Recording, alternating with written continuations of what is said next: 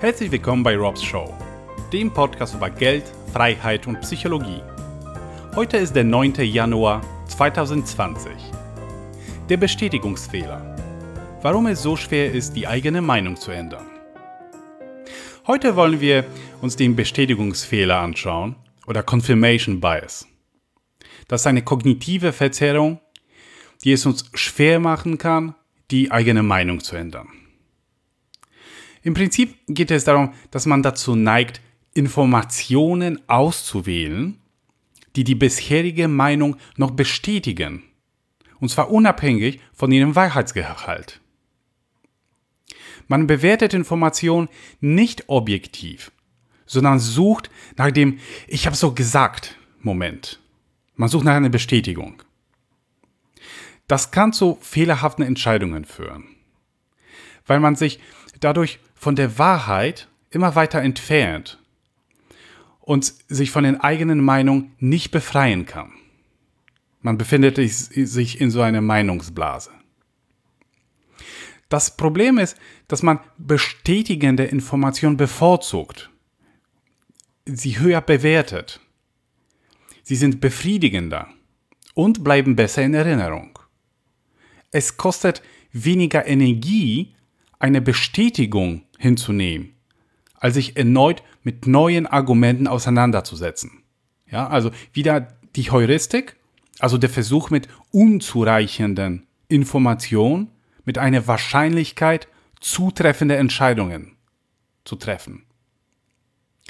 Zusätzlich minimieren Sie das Risiko, einen Fehler zugeben zu müssen.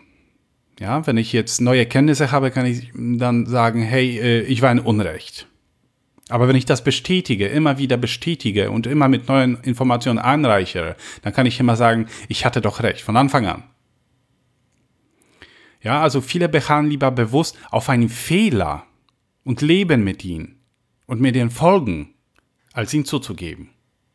Und das ist eine sehr verbreitete menschliche Schwäche. Außerdem bevorzugt man auch Quellen oder auch Gesprächspartner, die bestätigende Informationen beinhalten oder vertreten und meidet damit andere Quellen, die zur eigenen Meinung nicht passen. Das erschwert noch die Auseinandersetzung mit anderen Meinungen und die Gewinnung einer objektiven, neuen oder korrigierenden Sicht.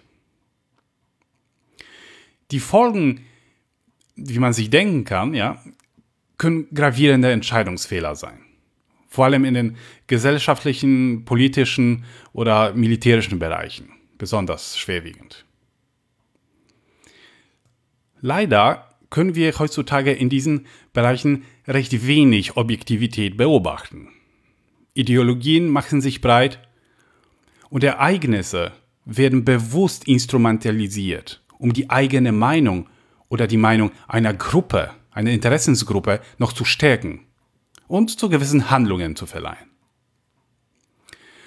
Aber auch in, diesem, in einem finanziellen Bereich, zum Beispiel äh, wenn ein Investor gewisse Investitionen bevorzugt und Risiken ignoriert, weil sie nicht zu seinem Weltbild passen, kann wieder gravierende Folgen haben, Verluste mit sich bringen.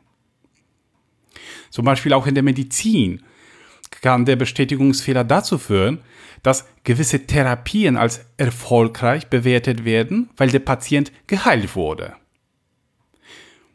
Man stellt sich vielleicht nicht unbedingt die Frage jetzt warum. Ja, die Tatsache, dass andere Faktoren die entscheidende Rolle gespielt haben könnten, kann ignoriert werden, weil sie nicht zu der Meinung passen. Auch Depressionen können auch dadurch versteckt werden, dass die betroffenen Informationen nicht objektiv bewerten und in einer negativen Schleife gefangen werden, was die Krankheit noch verstärken kann. Man sucht immer die negativen Seiten von Ereignissen oder konzentriert sich mehr auf die negativen Ereignissen, Katastrophen, Krankheiten. Da muss man sehr vorsichtig sein. Was kann man dagegen tun? Ja, es ist nicht einfach, den Bestätigungsfehler bei sich selbst zu erkennen. Was helfen kann, ist zu versuchen, Informationen möglichst objektiv zu bewerten und verschiedene Informationsquellen zu nutzen. Auch konstruktive Gespräche mit Leuten, die eine andere Meinung vertreten, können sehr hilfreich sein und neue Horizonte eröffnen. Am Ende noch ein Zitat. The fewer the facts, the stronger the opinion. Arnold H. Glasow. Vielen Dank fürs Zuhören und bis zum nächsten Mal.